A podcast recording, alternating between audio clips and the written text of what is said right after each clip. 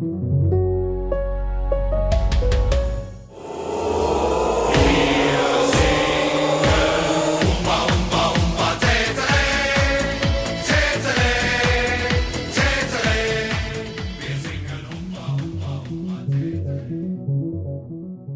Ja, der Höhepunkt der fünften Jahreszeit steht bevor. Am Donnerstag ist Weiberfastnacht, am Rosenmontag wird in Köln, Düsseldorf, Mainz und in vielen anderen Städten gefeiert.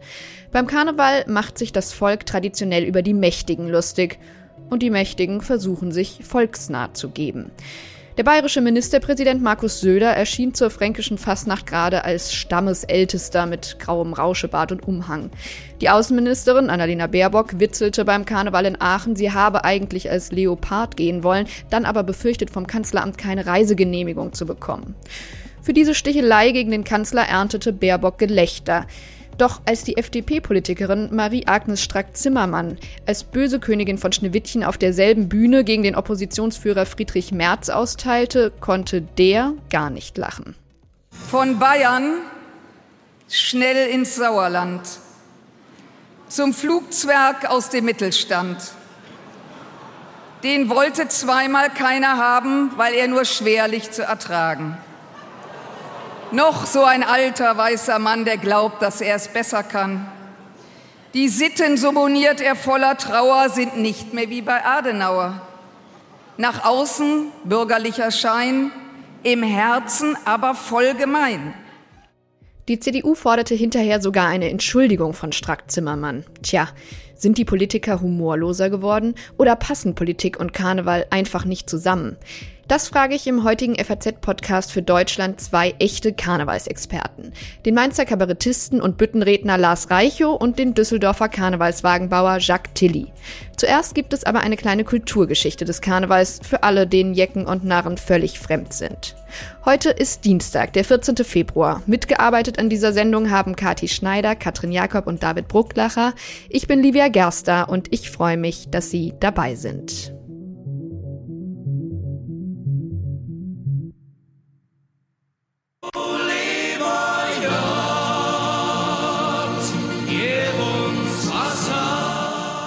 Karneval, Fasching, Fassenacht. Es gibt verschiedene Namen für die Zeit rund um den Rosenmontag.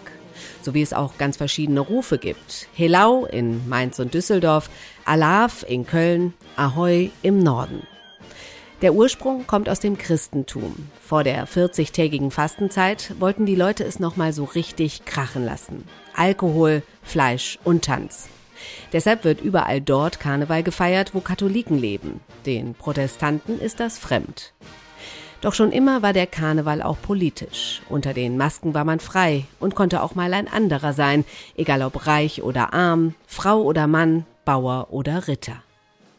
1794 fällt das Rheinland an Napoleon, der mit dem Karneval überhaupt nichts anfangen konnte. Berauschte Massen sind schließlich schwer zu kontrollieren. Und auch den Preußen, die danach kamen, war der Karneval ganz und gar nicht geheuer. Die Jecken und Narren machten sich einen Spaß daraus. Die Narrenkappen sind den französischen Jakobinermützen nachempfunden. Die Fantasieuniform mit Blumen in den Gewehrläufen persifliert die militaristischen Preußen. Als die Nazis 1933 an die Macht kamen, war der Karneval allerdings kein Hort des politischen Widerstands mehr. Nur wenige Einzelne, wie der Kölner Karl Küpper, wagten es, sich über die Nazis lustig zu machen und Haltung zu zeigen. Heil Jöte! das habe ich ja nicht gewusst, dass er auch in der Partei war. Der Preis dafür war hoch. Er bekam Auftrittsverbot. Auch nach dem Krieg gehörte Küpper zu den wenigen, die den Finger in die Wunde legten, und von den vielen Nazis sprachen, die immer noch in Amt und Würden waren. Es war eine harte Zeit, die Städte waren zerstört, die Menschen hatten kaum noch etwas, und der Karneval spendete in dieser Zeit Trost. Als Ernst Neger in Mainz Heile Heile Gänsie sang, weinte der ganze Saal. Heile, heile Gänschen, es ist bald wieder gut. Man trauerte gemeinsam, aber man verdrängte auch gemeinsam die eigene Verantwortung. Mit dem Wirtschaftswunder ging es den Deutschen immer besser. Im Karneval zeigte man jetzt, was man hatte. Als die 68er den Aufstand probten, zogen sich die Jecken beim Karneval auf die alte heile Welt zurück. Der Kölner Johnny Buchart zielte 1973 in diese Stimmung hinein mit einer derben Provokation. Wie ist denn die Stimmung? Ziegelzange, Ziegelzange! Ziegelzange, Ziegelzange! Hip, hip! Hip, hip! Sieg! Die Scham im Publikum ist mit Händen zu greifen. Und es war klar, der Karneval muss in der neuen Zeit ankommen. Rockbands wie die Blackfurs trieben mit langen Haaren und E-Gitarren den Muff aus dem Karneval. Die Reden wurden politischer und auch die Frauen drängten auf die Bühne. Heute gibt es sogar eine rein weibliche Prinzengarde.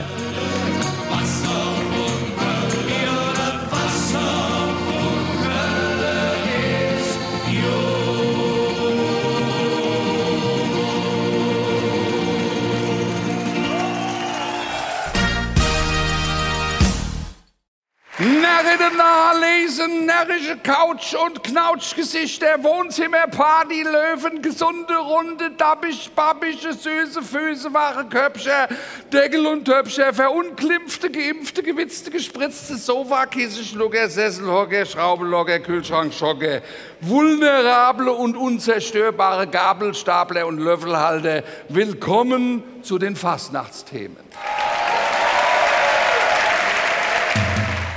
So in der Art begrüßt Lars Reichow traditionell die Närrinnen und Narren bei den Fastnachtsthemen im 11. der Nachrichtensendung von Mainz bleibt Mainz, wie es singt und lacht, die morgen im Mainzer Schloss aufgezeichnet wird und am Freitag zu sehen ist. Ja, in Mainz würde man jetzt fragen, wolle man Reulase, aber wir sind ja hier im zivilisierten Frankfurt, deshalb sage ich Hallo Lars Reichow. Hallo, hello.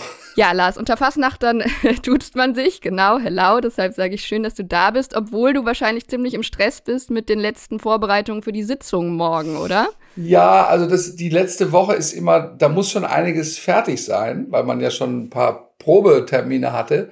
War aber ganz gut, die Vorbereitungsphase. Deswegen bin ich jetzt nicht außer mir vor Nervosität, sondern sehe dem gelassen entgegen, aber will natürlich noch die neuesten Entwicklungen mitnehmen und aktualisieren und, und frisch sein und vielleicht auch ein paar Politiker Mhm. ansprechen. Wir wissen ja dann immer schon, wer kommt, ne? und dann kann man da auch schöne Kameraschnitte vorbereiten, falls man denen was direkt sagen möchte. Wer kommt denn? Wer sind die Prominentesten? Darf ich das gar nicht sagen, vielleicht, aber was, also die, die Frau Feser kommt natürlich Aha. als, als hessische Oppositionsführerin, der Mhm. Boris Rhein kommt. Ich glaube, das erste Mal, dass er äh, statt Volker Bouffier, Bouffier war ja jahrzehntelanger Gast praktisch in der Sendung und wirklich ganz vertraut, auch schon ganz, äh, ganz gewohnt. Und dann kommen noch, ich glaube, ein paar Minister von SPD oder so. Ich weiß es, also das mehr weiß ich gar nicht, aber es ist immer ganz interessant, natürlich die Möglichkeit zu haben, etwas äh, reinzurufen äh, und dann eben am Schirm zu sehen, wie die Leute reagieren. Ne? Mhm. Das erinnert mich an, an Friedrich Merz. Ja, auf den kommen wir gleich. Ich wollte dich noch einmal vorher fragen, was bei dir eigentlich auf dem Programm steht. Wir schauen ja zurück auf ein Jahr des Krieges in der Ukraine, große Sorgen in Deutschland vor Gasmangel, Wohlstandsverlust, Atomstreit, Kohlerückkehr, ein zaudernder Kanzler, eine zweite Berlin-Wahl, ähm, eine WM der Missverständnisse in Katar. Was sind denn deine Fastnachtsthemen? also der zaudernde Kanzler, weil du es eben sagtest, das spielt schon eine Rolle und in dem Zusammenhang natürlich auch der, die ganze Ukraine-Krise. Ähm, Ich finde es ganz entscheidend, jetzt äh, da dran zu bleiben und, und weiter zu kämpfen für die Position der Ukraine und nicht äh, weich zu werden und nicht so in so ein unterhaltsames Geplätscher überzugehen. Also mir ist das politisch todernst und ähm, Deswegen versuche ich da auch immer so einen Spagat zwischen den Dingen, die sehr schlimm sind auf der Welt, dass man die nicht, äh, da, da kann man nicht drüber lachen. Mhm. Ich, also ich kann keine Witze machen jetzt über den Kriegsverlauf. Und man kann auch Putin nicht immer so klein machen, wie man sich das wünscht. Äh, Man kann ihn auch nicht ständig weiter beleidigen. Das, das hat alles seine Grenzen. Ne? Wir haben natürlich auch viele ganz kleine Nachrichten. Also ich denke jetzt an die Hofsänger, die hatten ja im ich weiß nicht, im Herbst oder so, einen Reichsbürger in ihren Reihen und haben den dann ent, enttarnt irgendwann. Und dann, dann sage ich ja, also die haben es gemerkt, dass der politisch nicht ganz in Ordnung ist und dann haben sie wieder rausgeschmissen. Der war aber schon fast Mitglied. Und dann sage ich eben, äh, erfinde ich, bei der letzten Probe hätte dieser Reichsbürger eben dann gesungen, so ein Reichstag, so wunderschön. Und dann, da, dabei hätten sie es gemerkt. okay, also um alle Fastnachtsthemen zu sehen, muss man dann die Sendung einschalten. Du hast schon März angesprochen. Wir haben vorhin schon kurz in die Rede von Marie-Agnes Strack-Zimmermann reingehört, die den Oppositionsführer da aufs Korn genommen hat, wofür die CDU dann ja prompt eine Entschuldigung verlangte. Was sagst du denn als Experte? War das von ihr eine gute Büttenrede? Also ich muss erstmal vorausschicken, die ähm, Strack-Zimmermann hat mir natürlich gut gefallen. Also ich, ich gehöre zu denen, die auch ähm, auf ihrer Seite sind, politisch, was sie fordert. Was die Waffenlieferungen angeht. Schwere Waffen und dass sie den, den Scholz ein bisschen vor sich hergetrieben hat, fand ich sehr gut und sehr richtig. Als Büttenrednerin, das ist immer, es ist fast immer misslungen, wenn die Politiker und, und Politikerinnen in die Bütt gehen, dann das klappt nicht richtig. Ich glaube, die beste ist immer noch ähm, hier äh, Frau Kramp-Karrenbauer, mhm. die nämlich als Putzfrau im Saarland als agiert. Gretel, ja. Na? Und das ist eine ganz andere Welt.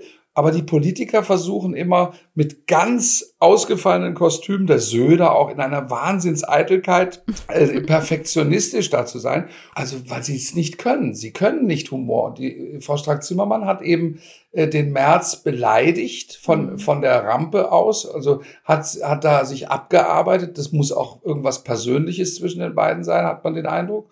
Und er sitzt da unten, wird gedemütigt und sie sitzt da oben und haut eine Beleidigung nach der anderen raus, die überhaupt nicht humoristisch einen Ausweg lässt. Ne? Mhm. Es gibt eine goldene Regel, äh, insbesondere habe ich in Mainz auch mehr, mehrfach gehört, dass man den Prominenten im Publikum, dass man den Gästen, die man vor sich hat, immer eine Chance lässt, gut rauszukommen aus der Situation. Das heißt, mhm. ich kann nicht in der Karnevals-Fastnachtssitzung da unten einen mir vornehmen und den in Sack und Asche äh, reden. Das geht nicht. Mhm. Sie hat es nicht genutzt, äh, dass er eine Chance hatte und das fand ich weniger gut. Habe das aber auch schon mal erlebt bei Petra Roth zum Beispiel oder bei ähm, Heiner Geißler hat mich mal gefragt, ob ich, ob ich ihm helfe bei der Aachener Rede. Mhm. Ja, und, dann, und dann habe ich mich auch gewundert, äh, hat er mir das geschickt, was er hatte schon und das ist einfach äh, Politikerhumor und der ist nicht, der sitzt nicht immer.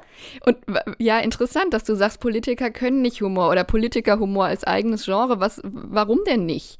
Was fehlt ihnen denn da? Naja, die, die, die können zum Beispiel nicht, also es gibt natürlich sehr witzige, der Steinbrück kann sehr, sehr witzig sein.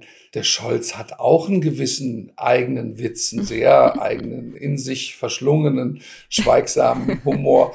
Aber die müssen das ja auch nicht machen. Ich meine, mhm. manche suchen diese, dieses Rampenlicht, wollen die Fastnacht nutzen, um sich selber zu präsentieren, auch noch auf dieser Bühne, obwohl mhm. sie ja schon 800 Talkshows haben im Jahr.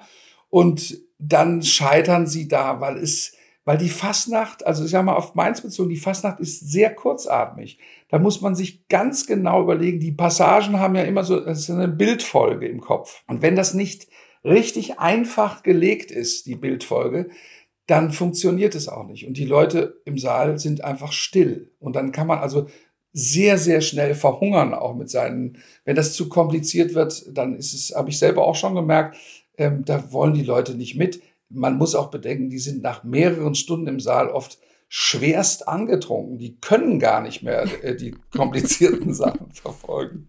Okay, also es ist einfach vielleicht nichts für Politiker, denn eigentlich ist die Fasnacht ja auch dazu da, dass sich das gemeine Volk über die da oben lustig macht und nicht eben die Politiker selbst auf der Bühne stehen. Aber auch Richtig. da gibt es ja große Unterschiede. Was würdest du denn sagen, was macht überhaupt eine gute Büttenrede aus und wer waren da für dich so, ja, glanzvolle Beispiele in der Geschichte vielleicht? Also ich muss immer sagen, das, was wir in Mainz haben, das, äh, da bin ich auch äh, wirklich sehr lokalpatriotisch. Wir haben die politischen Büttenredner und die gibt's sonst fast nirgendwo. Und das ist das Markenzeichen der Mainzer Fasnacht.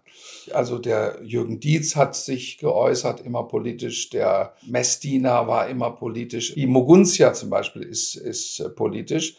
Und der Hans-Peter Betz natürlich, ne, der mhm. Gutenberg, ja. der war sehr entschlossen politisch. Und äh, mit dem bin ich sehr gut befreundet. Und wir sagen auch immer, diese Diskussion mit dem, äh, macht es doch bitte alles ganz fein. Also es gibt ja diese Vorgabe beim Humor, beim Satiriker, dass er doch bitte mit dem Florett mhm. fechten sollte. Und das ist in der Fastnacht aber manchmal, dann lachen wir uns kaputt immer, weil wir sagen, nö, wir nehmen den Dampfhammer. Äh, das, das Florett ist uns zu stumpf dafür. Ne? Man kann mhm. mit dem Florett nicht arbeiten in einem Saal von, wo 700 Leute äh, bei, bei 2,0 Promille im Anschlag sind. Ne? Das, das geht nicht. Diese Redner, die waren, die waren politisch sehr engagiert immer. Da gibt es so ein paar Rechtsausleger und ein paar, ein paar Linksdemokraten. Ne? Also der, der Hans-Peter ist natürlich immer ein, ein sozialdemokratischer Redner gewesen, sage ich mal. Rolf Braun, die Legende der 60er, 70er Jahre, das war ein äh, tiefschwarzer, ein, Helmut Kohl Vasall, sage ich mal, aber der, der hatte ein ganz, eine ganz fantastische Art, Büttenreden zu halten. Also der war selbst Büttenredner oder als, als Sitzungspräsident ein fantastischer Typ, weil er diese mainzerische Art wie, wie kaum einer verkörpern konnte. Das ist, also, das ist so was Eigenes. Ähm, das war auch, die, die ganze Fastnacht war politisch schwärzer früher. Und da saßen auch alle im Anzug und es war nicht so, war nicht so bunt und weltoffen wie heute. Jetzt sagst du, bunt und weltoffener ist es heute, aber zum Beispiel dein Kollege Dieter Nuhr klagt ja vor allem über die Humorlosigkeit des links-woken Spektrums, ja. Und jetzt, wenn wir an März denken, muss man aber ja sagen, die Konservativen scheinen ja auch nicht so viel Spaß immer zu verstehen. Sind die Politiker generell humorloser geworden und wurdest du eigentlich auch schon mal von einem gerügt? Ach, ich hatte, wenn ich jetzt erstmal Dieter Nuhr äh, rausgreifen. Dieter Nuhr ist, hat einen sehr eigenartigen Humor entwickelt im Laufe der letzten Jahre. Ähm, da würde ich jetzt ähm, einfach mal diskret schweigen, weil, weil er als Kollege, da schütteln manche den Kopf, was mhm. er sich ausdenkt inzwischen. Es gibt ja Leute, die drehen so lange an der Schraube, bis sie auf der anderen Seite wieder rauskommen, wo sie nie hin wollten. Und Dazu gehört er in manchen Passagen auch. Da gibt es also ein paar schöne Beispiele dafür. Mm.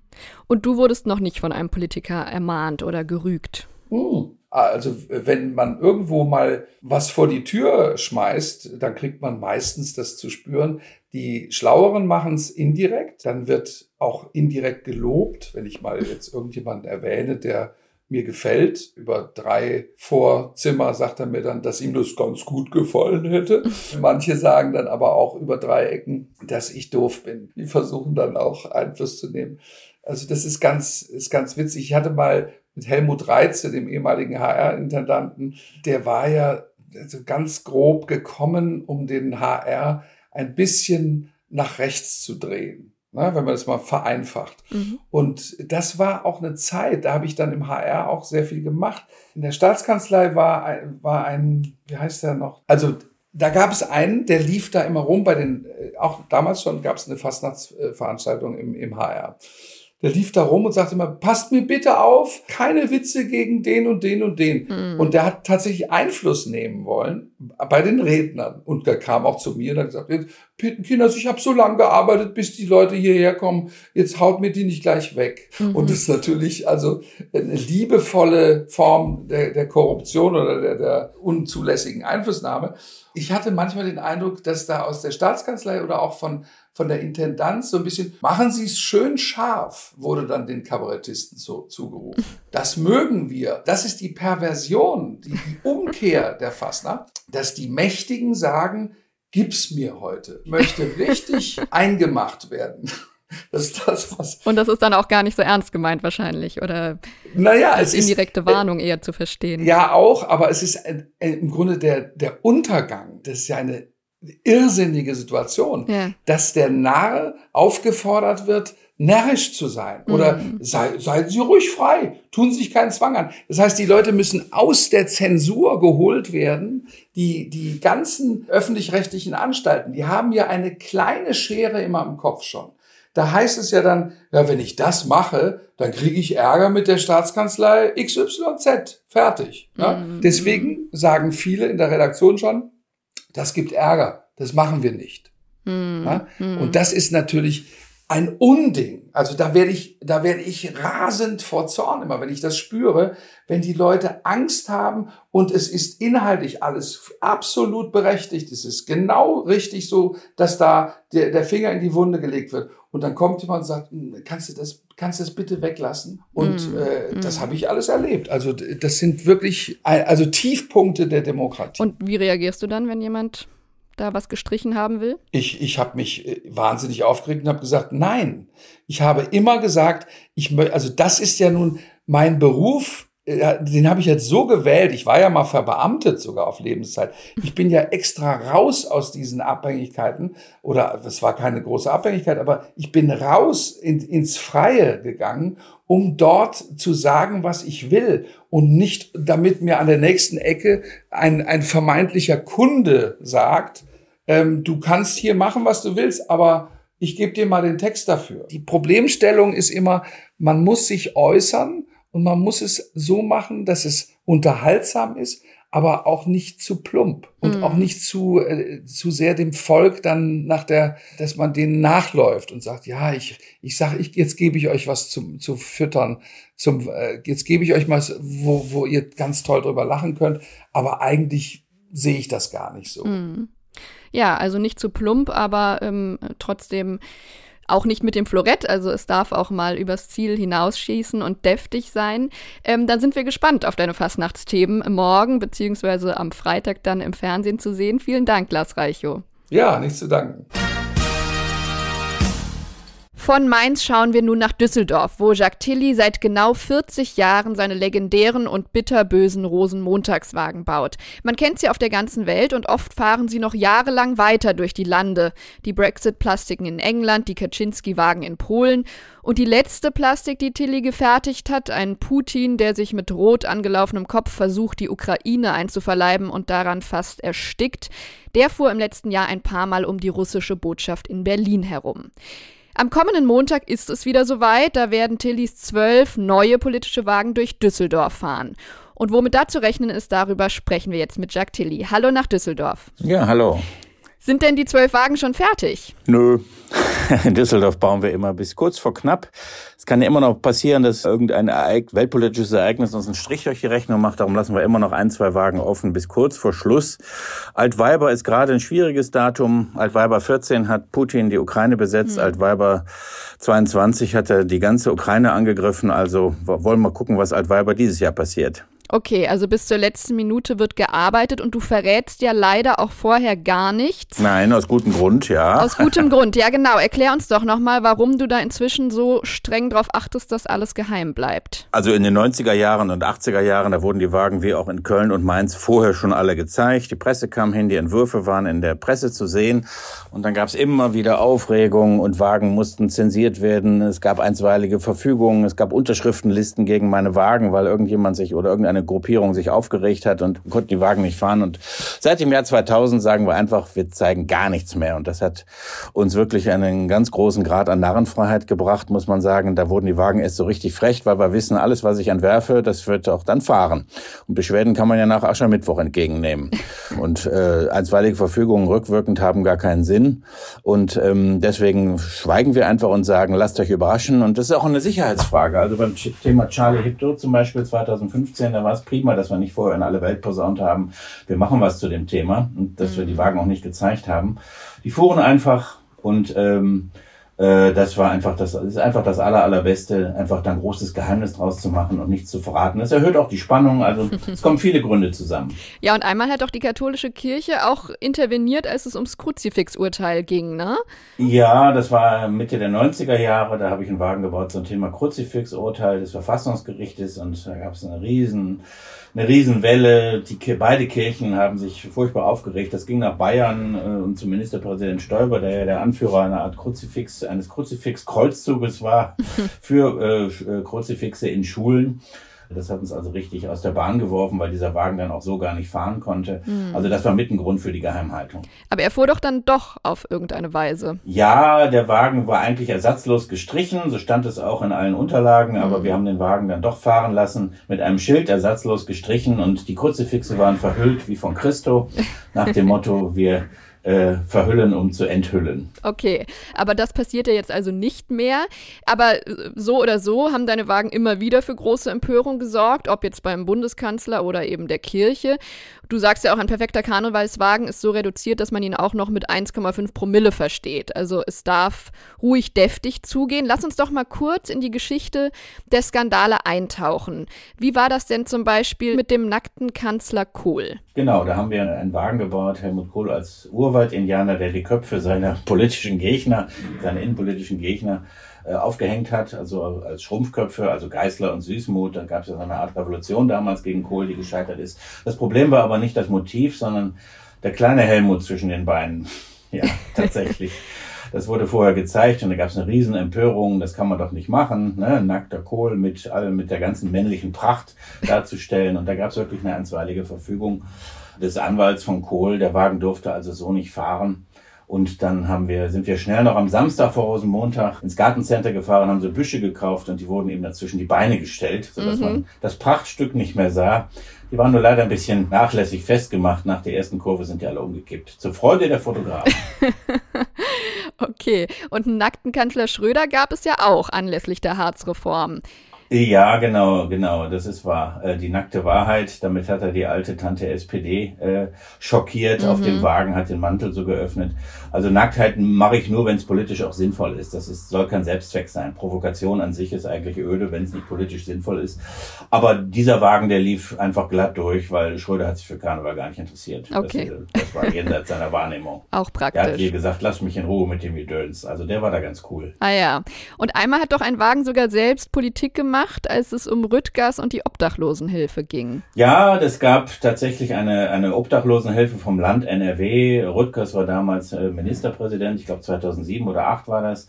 Und der hat dann äh, kurz vor, vor Rosenmontag hat er den Obdachlosen eine Million eben gestrichen. Also diese Obdachlosenhilfe wurde gekürzt und Daraufhin habe ich einen Wagen gebaut, wo er als Skinhead äh, zuschlägt und die Obdachlosenhilfe zerschlägt.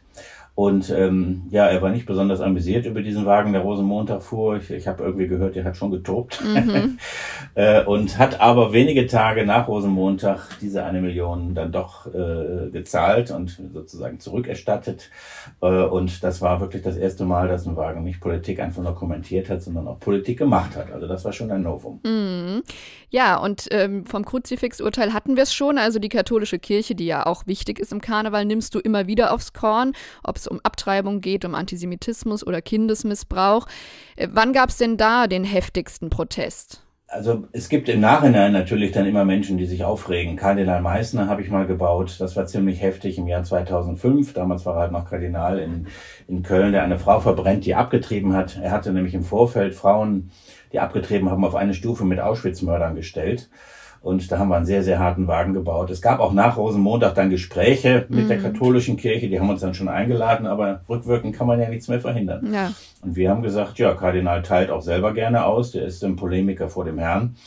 Äh, und deswegen muss er auch was vertragen können. Dafür ist der Karneval ja da. Ne? Den Oberen, den, der Obrigkeit und Kirche und äh, Obrigkeit, das waren jahrhundertelang Synonyme. Der Obrigkeit eins auszuwischen, ungestraft Rosenmontag, das ist das Privileg des Narren. Und das haben wir 2005, also mit Meißner, glaube ich, vorbildlich hinbekommen. Mhm. Jetzt machst du ja schon seit 40 Jahren diese Wagen und hast wohl ein ziemlich genaues Gespür für die Toleranz in diesem Land. Sind wir eigentlich humorloser als früher? Ja, in der Tat. Seit 40 Jahren äh, verfolge ich so seismografisch äh, das Humorniveau dieser Republik und ich muss sagen, die Republik ist viel freier geworden in diesem Fall. Die ist viel toleranter geworden. Also von Anfang der 80er Jahre bis jetzt äh, 2023 haben wir eine ganz schöne Entwicklung durchgemacht. Wir haben uns in Richtung Spaßgesellschaft entwickelt. Äh, wir sind da sehr viel freizügiger mit Themen ähm, allein der Umgang mit Homosexualität hat sich wahnsinnig gewandelt. Das war früher immer noch irgendwie ein Ort, wo man halt sehr pikante, schlüpfrige Witze gemacht hat. Das macht heute einfach kein Mensch mehr, weil es vollkommen akzeptiert ist. Mhm. Das macht mir dann auch großen Spaß zu sehen, dass mein Freiheitsrahmen sich im Laufe der Jahre immer, immer stärker erweitert hat. Also zum Thema Religion hätte ich in den 80er Jahren überhaupt keine Wagen machen können. Das geht, ging gar nicht. Mhm. Die Kirche war noch so stark und verankert in der Gesellschaft und jetzt hat sie sich selber so, also zumindest die katholische Kirche, wegen dieses Missbrauchskandals Skandals, der jetzt schon ein Jahrzehnt vor sich hinschwelt, unbearbeitet mehr oder weniger, aus dem Spiel gebracht. Und jetzt kann ich Wagen bauen, da hätten sie mich in den 80er Jahren für gelüncht. Also mhm. das freut mich natürlich schon sehr, dass man Freiheitsrahmen da ordentlich, ordentlich sich erweitert hat. Das, das muss ich wirklich konstatieren. Glücklicherweise, sonst wäre ich vielleicht schon gar nicht mehr dabei. Ja, interessant. Also obwohl ja allenthalben geraunt wird, äh, man dürfe nicht mehr alles sagen und die links-woke Bubble verderbe einem den Spaß, sagst du, ähm, nein, also wir sind, wir haben mehr Humor als früher. Ja, natürlich, wir haben auf jeden Fall mehr Humor. Klar, es gibt Sprachnormen, die versucht, äh, wo es Gruppierungen gibt, äh, die versuchen das durchzusetzen und es gibt diesen, diesen Begriff von der kulturellen Aneignung. Also es gibt schon auch neue Denkverbote von einer Ecke, äh, aus der bisher eigentlich eher die Forderung nach mehr Toleranz, Freiheit und Tabubruch kam. Damit muss man sich schon auseinandersetzen, aber ich finde, man sollte da auch äh, in Anführungsstrichen die Kirche im Dorf lassen. So schlimm ist das nicht. Und es ist vielleicht auch ganz gut, dass man, dass man über die deutsche Sprache nachdenkt und sich überlegt, welche Themen wirklich gehen, welche Themen verletzend sind, welche Themen Sensibilitäten äh, in irgendeiner Weise verletzen. Das ist schon auch ganz gut, dass die Gesellschaft da dass die Gesellschaft da nachdenkt, ne, was richtig ist und was falsch, dass ihre Normen neu justiert. Ähm, dafür ist, haben wir eine offene Gesellschaft. Also ich denke mal nicht, dass durch die politische Korrektness der Freiheitsrahmen des Satirikers sehr stark eingeschränkt ist. Also das, das ist, glaube ich, eine Übertreibung. Ne. Es gibt da Fehlentwicklungen, finde ich auch. Es gibt Entwicklungen, die sind, die sind bedenklich äh, und hochproblematisch, aber im Groben und Ganzen geht es schon in Richtung Freiheit, zumindest in Deutschland. Äh, und das ist auch gut so. Mhm. Und die Konservativen verstehen ja auch nicht immer Spaß, wenn man an Friedrich Merz denkt. Wir haben vorhin schon kurz mit Lars Reichow ähm, über die Rede von Marie-Agnes Strack-Zimmermann gesprochen. Jetzt mal aus deiner Sicht mit Humorexpertise betrachtet, wie fandest du die Rede? Ja, also ich fand die Rede schon ein starkes Stück. Ich, inhaltlich äh, habe ich nicht in allem übereingestimmt, das muss ja auch nicht sein, aber ich fand schon toll, dass die Frau Strack-Zimmermann die Narrenfreiheit so ausgereizt hat. Dafür ist der Karneval halt wirklich erfunden worden, dass man einmal im Jahr ungestraft die anderen die Meinung geigen darf. Ja, und da hätte Merz schon mit Humor reagieren müssen. Ich habe ja gesehen, wie er immer, äh, immer ernster wurde und so wie es innerlich in ihm kochte. Und äh, da hätte man einfach mitlachen müssen und sagen, dir zeige ich wenn ich meine Rede halte, dann bist du dran. Ne? Mhm. So, ne? Dann gebe ich es dir zurück. Also er hätte das mit Humor aufgreifen müssen. Ich glaube, es war auch mit Humor gemeint. Auch wenn es schon ziemlich hart war. Aber mh, hm, ich finde, äh, in der Strahlkultur muss man sich schon einiges gefallen lassen. Gerade wenn man halt Spitzenpolitiker ist im, in den obersten Rängen, da muss man schon was aushalten. Und da hätte ich äh, mir gedacht, dass seine Schmerzgrenze nicht so niedrig ist. Oder Scherzgrenze geradezu. Ne? Genau. Und du sagst, Karneval ist eben auch die Lust daran, den Mächtigen den Spiegel vorzuhalten. Brauchen wir das aber eigentlich heute noch, wo ja in den sozialen Medien jeder über die da oben lästern und höhnen kann, wie er will? Ja, also der Spaß hat schon Einzug gehalten äh, in alle Gesellschaftsschichten. Das gab es früher nicht so, das war immer die Ausnahme. Auch äh, Kritik am Staat, das war eher Nestbeschmutzung und heute ist das gang und gäbe. Da gibt es ganze Milieus, die den Staat halt mit Hass und Spott äh, überschütten, gerade vom rechten Rand. Mhm. Wir leben nicht mehr in einer, in einer Gesellschaft, in der Zensur stark ist. Die Zensur ist abgeschafft. Wir leben auch nicht mehr in einer repressiven Gesellschaft der Triebunterdrückung und der christlichen Sexualmoral. Also wir brauchen diese Freiheit, diese Narrenfreiheit nicht mehr so stark, wie man sie in den früheren Jahrhunderten noch brauchte. Das war wirklich ein lebensnotwendiges Ventil, einmal im Jahr die Sau rauszulassen, ungestraft. Ähm, aber es gibt eben heute auch noch in der Politik Machtmissbrauch, es gibt Fehlentwicklungen, es gibt Skandale und äh, der Karneval ist dafür da, genau diese auch aufzuspießen. Also insofern hat er seine Daseinsberechtigung nicht verloren. Auch wenn man natürlich konstatieren muss, dass der Karneval sich schon in Richtung Ballermanisierung verändert. Ne? Also mhm. Also Partyspaß und laute Musik, Alkohol. Aber das war immer ein Teil des Karnevals. Mhm. Solange die politische Satire nicht zu kurz kommt, äh, finde ich, äh, ist der Karneval immer noch eine ganz tolle Erfindung. und man sagt ja aber auch, der, die Fastnacht ist sowas wie der soziale Kit einer Gesellschaft. Ähm, gelingt das denn noch gemeinsam zu lachen, wenn die Gesellschaft aber doch in wichtigen Fragen gespalten ist? Also wir hatten es ja erst in der Pandemie erlebt, jetzt beim Krieg. Die einen wollen Waffen liefern in Solidarität mit der Ukraine, die anderen schimpfen über Kriegstreiber Antreiber und wollen auf der Stelle mit Putin verhandeln. Also musst du da nicht immer befürchten, die Hälfte des Publikums zu vergraulen, wenn du da Position beziehst? Ja, das ist schon eine wichtige Frage. Ich muss ja das sozusagen in Bilder äh, pressen oder Bildformeln finden für das, was so in der Luft liegt und was die Menschen mehrheitlich denken. Und wir haben in Deutschland zum Glück die Situation, dass die, dass die Gesellschaft noch nicht so gespalten ist, 50-50, wie in Polen beispielsweise oder in England in Sachen Brexit oder in den USA, Republikaner gegen Demokraten, da geht wirklich ein Riss durch die Gesellschaft und man hat, die Milieus haben sich untereinander gar nichts mehr zu sagen, man spricht nicht mehr miteinander. In Deutschland ist das zum Glück anders. Ähm, da ist es eine kleine radikale Minderheit. Die große Mehrheit ist noch wirklich sehr vernünftig und äh, steht auch hinter diesem Staat und seinen Institutionen. Deswegen ähm, äh, kann ich schon auch sagen, ich mache Satire für die Mehrheitsmeinung noch. Ne? Mhm. Es gibt halt immer natürlich äh, Schreihälse am Rand. Diese Themen greife ich natürlich auch auf, aber eher kritisch. Aber im Groben und Ganzen habe ich schon das Gefühl, dass ich für den Konsens der Gesellschaft arbeite. Es gibt natürlich Fragen, die sind da wirklich umstritten, gerade jetzt Waffenlieferungen, ja oder nein. Aber auch die Mehrheit dieser Gesellschaft ist dafür, dass wir die Ukraine in ihrem, in ihrem wirklich hochberechtigten Verteidigungskrieg nicht im Stich lassen, unsere Werte äh, mithilfe der äh, Ukraine verteidigen. Und ähm, deshalb kann ich da auch zu diesem Thema äh, Wagen bauen und mich satirisch äußern, ohne das Gefühl habe, oh Mann, ich stoße die Hälfte der Gesellschaft vor den Kopf. Das ist ja nicht der Sinn eines Karnevalswagens, dass ich so einen Jacques Tilly-Zug mache und den Leuten meine Meinung mhm. aufoktroyiere, sondern ich muss, wie gesagt, so das einfangen, was die Mehrheit so denkt und das muss ich in Bilder gießen. Und ähm, das will ich auch weiterhin tun mit dem Blick darauf, was so die meisten Menschen so denken und fühlen. Und solange ich damit auch einverstanden bin, habe ich da keine Probleme. Irgendwann gibt das vielleicht mal, dass die Mehrheit vielleicht eine ja, eine Mehrheitsmeinung trägt, wo ich nicht mithalten kann, wo mhm. ich sage, das, das sehe ich dann anders, dann, dann muss ich dann, dann muss ich dann gucken, wie ich dann, wie ich dann so baue, dass ich auch noch meine eigenen Werte repräsentiert sehe in meiner eigenen Arbeit. Also da darf ich nicht zu opportunistisch sein, sondern ich muss immer noch gucken, wie sehe ich die Welt und ähm, das muss ich immer noch mit meinen eigenen Werten vereinbaren. Mhm. Also das ist manchmal schon, manchmal schon schwierig, aber ich hoffe, mir gelingt immer die richtige Bildformel. Da muss man eben auch diplomatisch sein. Ja, und ich meine, du hast ja auch zum Beispiel Putin schon sehr früh, schon 2014, sehr, sehr klar äh, karikiert äh, mit einem Wagen, also nachdem er in die Krim einmarschiert ist, wo er die Muskeln spielen ließ und der Bizeps dann so eine Bombe war, deren Lunte langsam herunterbrannte. Also kennst du Putin vielleicht auch, weil du ihn schon so oft bauen musstest, besser als vielleicht Angela Merkel und Frank-Walter Steinmeier ihn kannten, die ja so lang an Wandel durch Handel noch geglaubt haben? Ja, das, also man hat ja, ich bin ja ein Homo politicus, habe auch politische Instinkte und ähm, bei Putin schrillten bei mir von Anfang an die Alarmglocken. Ich habe ihm immer misstraut als alten KGB-Fossil. Seit dem Jahr 2009 äh, baue ich Putin-kritische Wagen, also schon relativ früh, als er hier noch äh, relativ unumstritten war als äh, ja, russischer Führer in Deutschland und als man immer noch den Ausgleich suchte und ihn noch äh, politisch ernst genommen hat als rational denkenden Menschen oder Politiker. 2009 schon der erste Wagen Putin als Pistole und der Pistolengriff war sein Porträt und auf der Pistole stand Putins Pressefreiheit.